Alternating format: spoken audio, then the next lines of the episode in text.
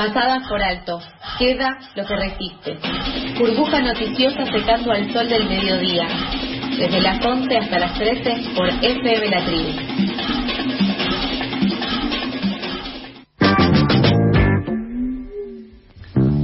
11 horas 40 minutos. En este momento la temperatura está casi pisando los 28 grados, 27 grados 8 décimas, así que aumenta muy rápido, como les habíamos anticipado al principio del programa. Continuamos con pasadas por alto.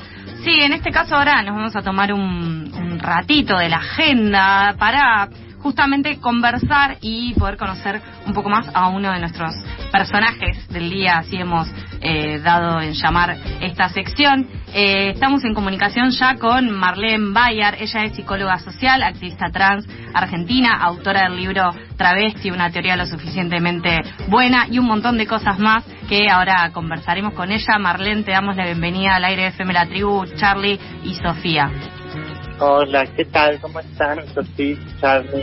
Bien, todo bien. Eh, en primer lugar, queríamos un poco conversar con vos y, y, y poder eh, llegar un poco más, más allá de, distintas novedades que justamente tienen que ver con, con tu causa, con, tus luchas que tienen que ver con el colectivo travesti y trans. Entendemos que un poco como consecuencia de tu trayectoria académica, de tu trayectoria política, hoy estás como asesora en el Ministerio de Géneros y en enero en un acto en la Casa Rosada, eh, la ministra de Mujeres, Géneros y Diversidad de la Nación, Elizabeth Gómez Alcorta, presentó justamente un registro de anotación voluntaria de personas travestis, transexuales y transgéneros aspirantes a ingresar al sector público eh, nacional, justamente en relación a lo que sería el cupo laboral trans. ¿Cómo, cómo vivieron, vivieron esto, digamos, desde dentro de eh, el ministerio en, en, tu rol de asesora, pero también como referente del colectivo trans? ¿Qué, qué significó esta presentación de este registro? Eh, significó como, como una, una cuestión simbólica muy fuerte. No, bueno, ya estábamos en el eh, en el Salón de las Mujeres que fue eh, recondicionado, restituido, había sido robado eh, de, la Casa Rosa, ya estaban eh, ese salón y todas esas eh, fotografías con lo que implica simbólicamente.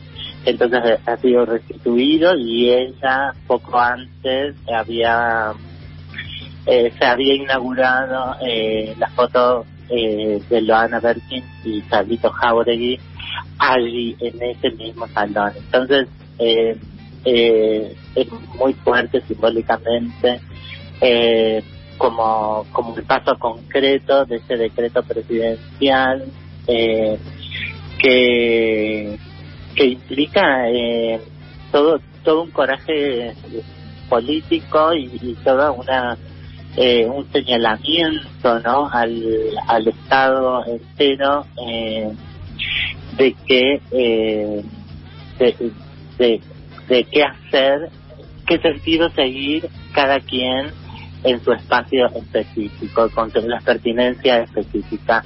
Esto marca el presidente y después el ministerio eh, abre el registro eh, eh, con las intenciones de que sea de que sea efectivo, de que sea organizado, de que sea federal, de que llegue a todas las personas, es un registro que se va a hacer eh, que va a ser de modo aleatorio, o sea, si estás en La Rioja y te, y te anotas, aleatoriamente te va a buscar algún instituto del Estado para que para que bueno si bien se han presentado currículum eh, no, no sea menoscabante o, o, o inequitativo para aquellas personas sobre todo para decir eh, que no tienen eh, capacitación alguna no así que eh, muy muy fuerte muy muy conmovedor eh, tenerla ahí a, a, nuestra primer funcionaria Alba Rueda eh, también super, como colmada de felicidad de, de, de, de, poder estar transmitiendo una noticia tan buena es maravilloso Bien, eh, Marlene, yo quería consultarte por el acceso a los derechos básicos por parte del colectivo trans. Eh, ¿cómo, ¿Cómo se da en este momento, eh, eh, desde que empezó la pandemia, si es que eh, hubo una implicancia fuerte de la pandemia y cómo es el acceso en este momento?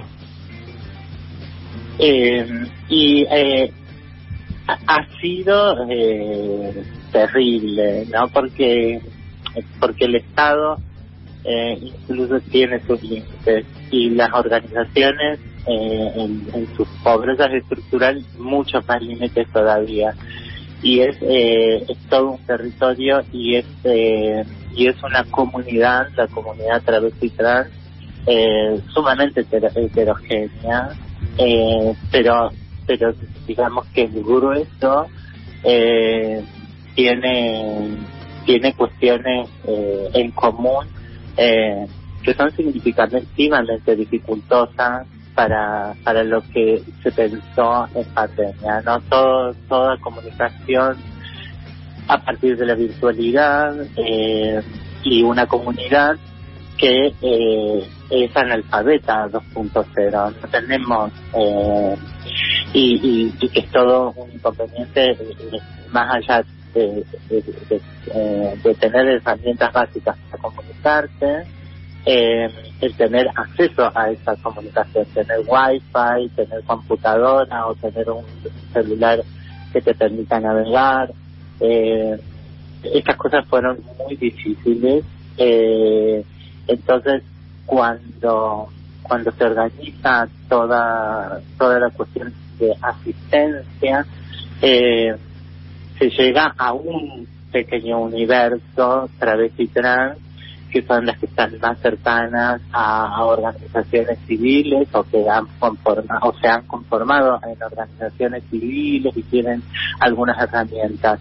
El, el grueso, el enorme grueso de la población más necesitada, aquellas que están en situación de prostitución o en situación de ruralidad, bueno, la verdad no llegaron, o, o las que no eh, están en, sus hogares y, y, son menores de edad, ¿no? Estaban ahí presas con, con sus familiares como le pasó a muchos niños, niñas y niñas. Y entonces eh, las organizaciones tuvieron que, que auto eh, autogestionar recursos para para sustentar eso porque la persona, la, las personas en situación de prostitución eh, viven del día a día y viven del día a día del contacto humano. Es imposible era imposible pensarlo. Y y están en condiciones estructurales eh, de pobreza tan extremas que dependen eh, eh, radicalmente de, de, de, los ingresos porque eh, están alquilando de manera de manera no formal eh, y, y, en situaciones de barrios no formales no de villas no formales. Entonces eh, era muy difícil eh, son, son situaciones muy difíciles en donde no, se, no, no le podés decir a tu a tu al dueño de, a la dueña de, de lo que alquilas, la casilla, el departamento, la pieza de hotel, el, el presidente decretó que no nos podés, eh, que no nos podés desalojar. ¿Cómo le explicas eso cuando te están pateando a la puerta y hay una cuestión física primera que, que se impone? Y te reviras y llaman a la policía, la policía tampoco sigue, sigue ciertos protocolos, no, eh, o hay, hay una cuestión eh, estructural de pobreza y de, discriminación tan grande que, que se hacía insalvable. Eh, y, y compleja, no sé, en el sur eh, si les llegaba una caja de alimentos secos y no les llegaba una garrafa de gas, es lo mismo que no tener nada, porque no hay gas por red, muchísimos lugares, en algunos lugares del NEA tampoco, del NOA tampoco, entonces eh, es como como la nada misma, que te llegue arroz y, no tengas eh, gas para para cocinarlo, ¿no? eh, ya es pobre, eh, la asistencia, pero además es inviable. Eh, y todas estas cuestiones se salvaron con la autogestión, con, el apoyo en general de la sociedad y fue muy tortuoso, muy bueno. Eh, es, una sociedad que que que, eh, está eh, fragmentada y, y fragmentada en base a ejercicios muy concretos de violencia, porque por un por un lado también aplaudimos a prestadores y prestadoras de salud pero pero no los querés en tu edificio y los, les han agredido o sea imagínate lo que pasa con las travestis eh, o sea nos van a venir a contagiar sí o sí. Eh, la estigmatización surge de, de manera de manera espontánea es como como los incendios eh, en el bosque se propagan y, y, y es muy difícil muy difícil eh, trabajar en, esas condiciones contra el viento que que, que parte eh, todo todo un servicio de comunicación que no se atiende a las reglas mínimas de, periodismo y comunicación social no los grandes medios hegemónicos eh, asustando eh, a la gente trabajando en contra desinformando mintiendo y toda una sociedad que que no ha encontrado los mecanismos democráticos para ponerles límites a ciertos tipos de acciones que son de carácter criminal. Eh, usar medios de comunicación de manera de manera intencional para producir daño, para producir violencia es criminal y, debe, y, y deberían estar pagando las consecuencias. Y sin embargo, en base al diálogo democrático, esas cuestiones no, no, no suceden y no reaccionamos socialmente, no lo exigimos socialmente. A ciudades, a, a, a otros estados eh, más avanzados en, en, en conciencia civil, esto no le sucede.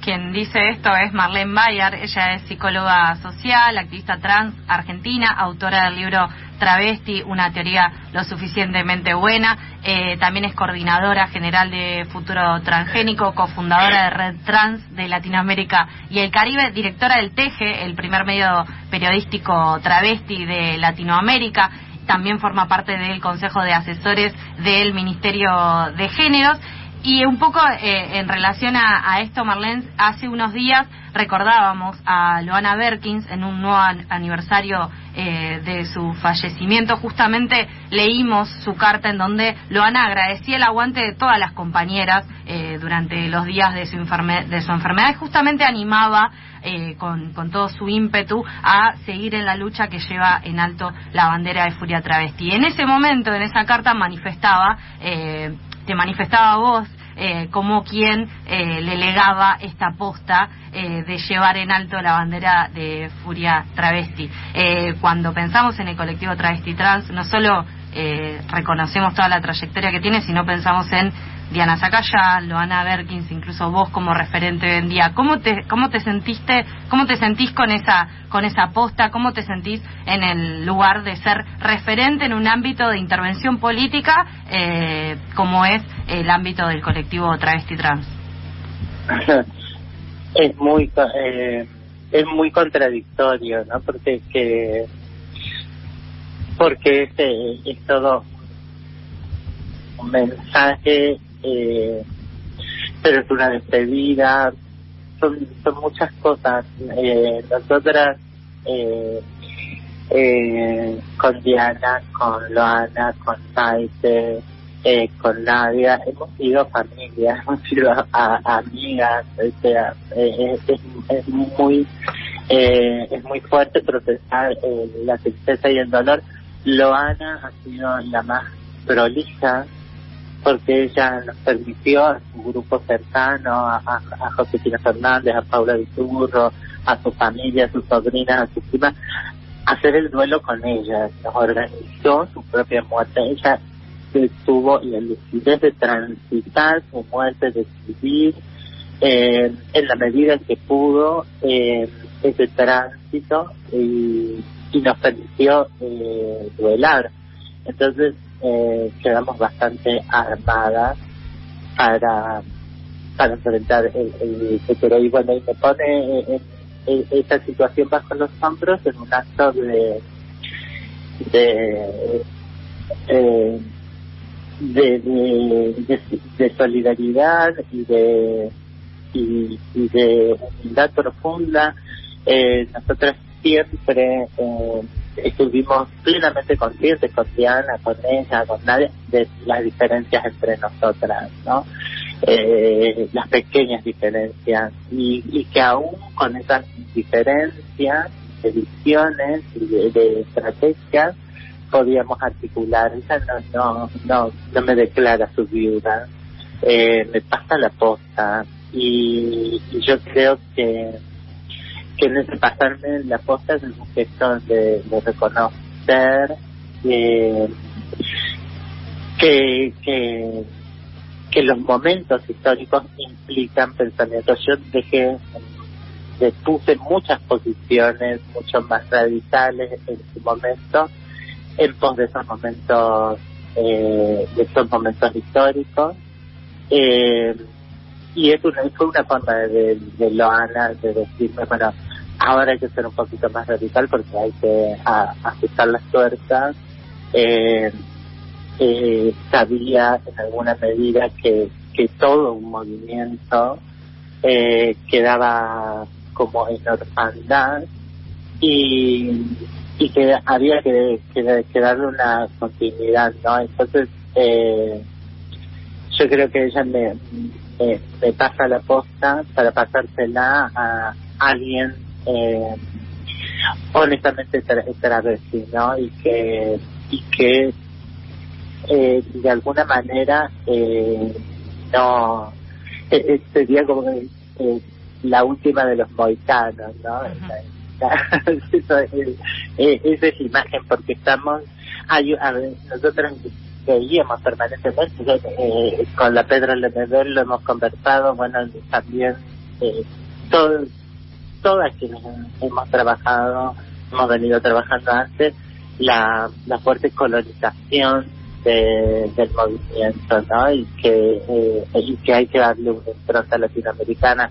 Eh, Diana eh, y Loana reconociéndose como originarias y parte de la comunidad boliviana una y, y, y, Diana eh, eh, más, más eh, acá porque ella venía de Tucumán, era porteña pero pero sus raíces estaban en, Tucumán eh, y, y, y, marcar esa racialización también, o sea, eh, es, es, es, un gesto eh, eh, de, gran de gran ambición en ella de, de, de hacer que, que lo travesti eh, no muera taponado por, por los discursos eh, eurocéntricos, por por el binarismo, eh, por, por los nuevos pensamientos, que, que, podamos abrazar una historia, que podamos construir un relato histórico propio de la memoria en donde todas las, las identidades podamos ver lo lo más significativo, digamos, lo más revolucionario de la travesti, que es la posibilidad eh, de pensarse autónoma, con, con todo lo, eh, con todo eh, la práctica de, de, de sororidad, de hermandad, de, de poder eh, articular con otros movimientos y la posibilidad de reconocernos autónomas, de, de, que somos poseedoras de una visión particular, de que nosotros tenemos toda una una experiencia instante para interpelar también a este sistema desde eh, la vida hacia la visión adultocéntrica eh, que, que nos aplaza y que las personas vamos olvidando, ¿no? Y, y que y que todas y todos hemos eh, sufrido violencia de parte del mundo adulto y, crecemos y parecemos olvidar esto y volvemos a someter a la nueva generación a las mismas violencias y, y bueno seguir eh, trabajando esto nos parece eh, nos, parecía fundamental eh, eh, es, eh, es algo de lo que les costó a los que les costó mucho tanto a la a, Loana como a Diana eh, hacer ese, ese trabajo de introyección a su infancia, una crítica a, a la familiaridad, reconocer el dolor del, desprecio de los malos tratos eh, en la infancia eh, y poder rearmarse para salir con eh, fortalecida de, de ese de, de, ese tránsito que, es absolutamente triste y doloroso, ¿no? Eh, así que nada, eh, es, eh, es, es, un, gesto estratégico que la pinta como la estratega que es aún en últimos momentos eh, dejar en claro ¿no? ese como eh, como ese legado yo eh, lo he tenido en mis manos lo paso y, y debe ser así debemos entendernos eh, y trabajar por eh, por por la comunidad a pesar de las diferencias, de las profundas diferencias, no perder de vista que somos que somos una comunidad y, y que hay que tener el, el, la grandeza de de, poner, eh, a veces de poner los, los propios pensamientos, las, propias eh, ideales, los ideales más radicales, en pos de buscar consensos, consensos que son momentáneos. Eh, Marlene, con respecto a la construcción de, de, un relato propio que, que venís mencionando, eh, ¿cómo surgió la idea de tu libro y, y por qué una teoría lo suficientemente buena? porque el, el, libro surge como también del reclamo de, de ella, de, de, otras organizaciones como eh, otras queridas amigas alrededor, como la, la, de la vaca, eh, eh, Susi, de que era necesario, porque nosotros veníamos planteando una teoría travesti y y que tenía que ser eh, conformada de manera colectiva, pero la verdad es que no lo podemos hacer por la situación de pobreza estructural. No nos podíamos a veces eh, sentar en un momento de paz y, bueno, entonces el libro es la responsabilidad y la urgencia de que se empezara con algo, de que hubiera un punto de partida eh, y que y que se empezaran eh, ahora se empiecen a sumar otras aportando a, a esta a esta teoría que debe ser colectiva. Entonces la responsabilidad, si bien la firmo yo, eh, eh, afronto yo, tratar de hacer un texto que dialogue con, con, con mi comunidad, con lo que yo he aprendido de, ella y lo y, cómo puede dialogar con el pensamiento universal, ¿no? El, el, título es eh, está robadísimo de Donald Winnicott, psicoanalista inglés, eh, que, eh, que al momento de abordar el psicoanálisis como campo teórico ya era ya tenía una experiencia como como pediatra en hospitales públicos de Londres. Entonces había visto a muchas eh, familias con sus niños en situación de crisis de enfermedad y, trauma. Entonces, eh, uno de sus aportes más significativos es la mamá lo suficientemente buena. Es decir, que, que, una mamá lo suficientemente buena no tiene que ser inteligente o, o tener superpoderes, no es la mamá que lo hace todo por, los niños, es eh, aquella capaz de convencer a, a sus recién nacidos que es uno con ella para inmediatamente desilusionarle e irle diciendo, no, vos sos vos, mamá, mamá, todo va a estar bien. Y, y, y entonces yo lo traigo para para eh, viendo que, que, estamos como en el fracaso no eh, estamos en, en, eh, en la aceleración del fracaso neoliberal, el fracaso patriarcal, el, el fracaso eh, mágico religioso, el fracaso neoliberal y, todas las cuestiones colonial que le vayamos queriendo poner, pero también es, eh, es un fracaso paterno-maternal y las estrategias vienen siendo las mismas. Entonces, eh, intentar nuevas estrategias. ¿no? La propuesta es una teoría nueva, no sabemos, eh, está llena de intuiciones, está llena de reclamos y no sabemos por dónde eh, va a seguir. Pero hagamos otra estrategia, dejemos de construir guerra, tráfico de, armas y drogas, prostitución, dejemos de hacerlo, dejemos de hacer de los ejercicios de corrupción, de violencia, microviolencias en los hogares, en las escuelas y, y las y las mega de violencia, las macro ejercicios de violencia de continente a continente, de país contra país, eh, busquemos otras formas concretas de, de tener otras estrategias eh, que nos vayan indicando la posibilidad de, de, llegar a otros eh, a otras metas. Es estúpido eh, pretender tener resultados diferentes con las mismas estrategias. Los mismos, ayer estaba, eh, fui a tribunales en la concentración eh, por por por Úrsula y por todas las que sufrimos violencia judicial en, en, en, ese, en el ámbito judicial, valga la redundancia. Eh, y y, y, me parecía sumamente lastimoso que, en una concentración eh, en donde el movimiento de mujeres, el movimiento feminista, las, disidencias, eh, estamos exigiendo eh, cambios de paradigma, eh, la prensa se comportara de la misma manera.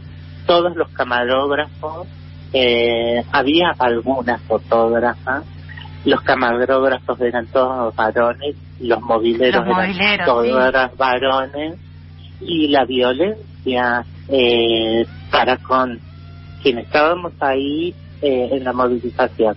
Y para la mamá, y para con la mamá, que tuvo que mantenerse estoica, eh, ¿no? Eh, digo, la misma repetición, el mismo ejercicio, digo, no, no, no, no pensamos que, que el reclamo es hacia vos, hacia vos que sos mobileros y que también te exigimos un, una otra estrategia. No estás frente a, a Lady Lee, a Obama o, a Alberto Fernández en, en, en, los mismos escenarios. Cambien las prácticas. Las prácticas eh, estamos interpelándole a, a ustedes a que cambien sus prácticas, no es la del femicida claramente eh, eh, o únicamente que claramente le pedimos no nos asesinen.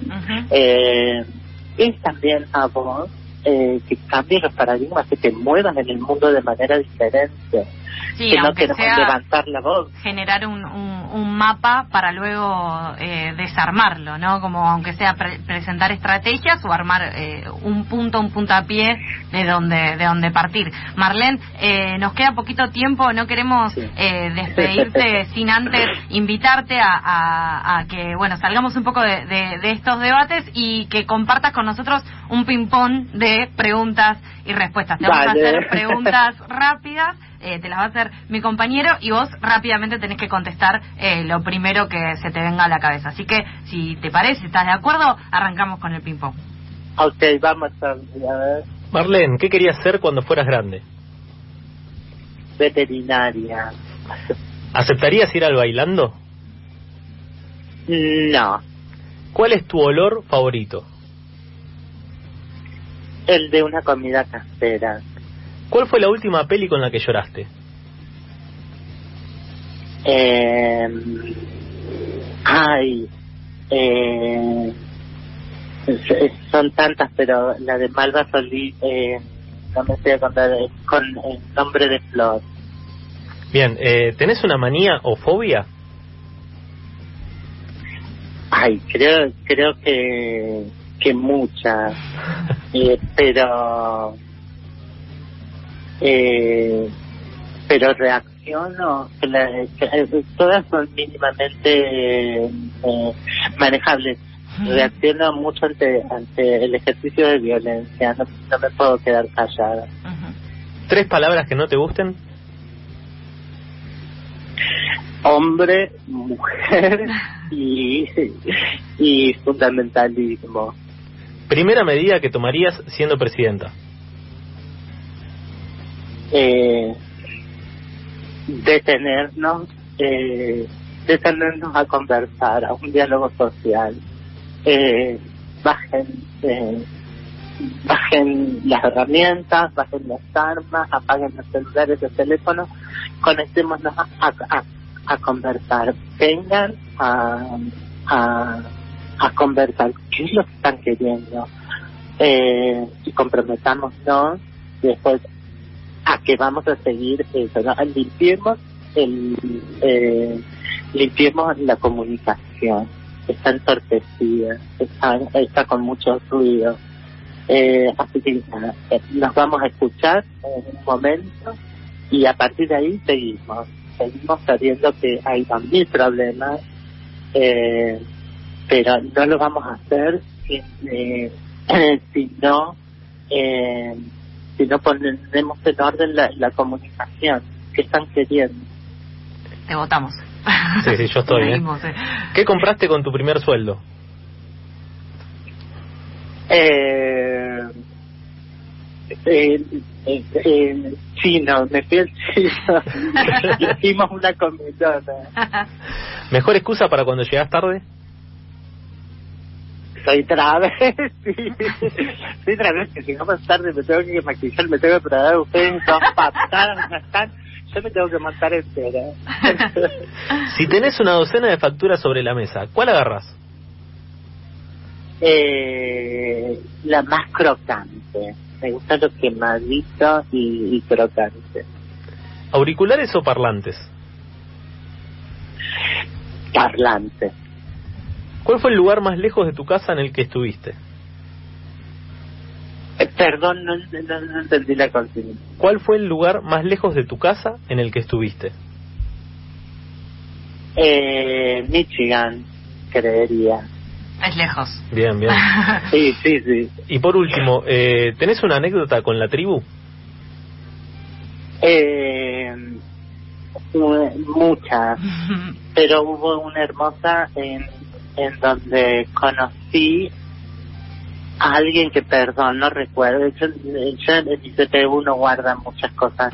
Un profesor de filosofía en una conversa, en un conversatorio que se había organizado y y que trajo para mí algo, una nueva eh, idea que era conversar eh, sobre hacer consciente eh, el territorio que estamos caminando y que nuestros territorios están eh, poblados de cadáveres, diría Perlonger también, eh, de, ser conscientes de los cadáveres eh, abajo de Plaza de Mayo, en el momento del bombardeo de los cadáveres en, los territorios eh, aborígenes, de, de, los cadáveres que, que están y que no, no, no, queremos reconocer para no ver el pavor de lo que hacemos como sociedad, de los cadáveres en los terrenos donde hay basurales y, y hay gente que se, que se entierra, que se pierde, que es asesinada. Eh, eh, eso, eh, me, me, conmovió mucho. Después muchos momentos uh -huh. hermosos en, en este, en, en este, cosas una vez con cuatro varones que tenían cuatro voces preciosas y me pusieron los auriculares y, y yo ahí me sentía me sentía como muy chiquita con mi voz que, que nunca parece que va a, a convertirse en, adulta y, me, sentía como chico palada en la profesionalidad de las voces. Bueno, Marlene, te agradecemos un montón porque te hayas copado con, con el ping-pong, porque hayas eh, frenado en esta mañana para charlar con, con nosotros. Eh, te mandamos un abrazo grande. Nos están llegando muchos mensajes de, de amigues, de oyentes diciendo quiero que me adopte de, de tía, de sobrina y cosas por el estilo. Así que muchas gracias por tu generosidad y por compartir este ratito con nosotros. A ustedes, a ustedes por, por, por ese enorme trabajo diario que es hacer comunicación social con responsabilidad. Difícil de sostener, sumamente necesario. Gracias. Gracias a vos. Eh, pasaba Marlene Bayer y rápido nos vamos una tanda a recomponernos y seguimos hasta la una del mediodía con más pasadas.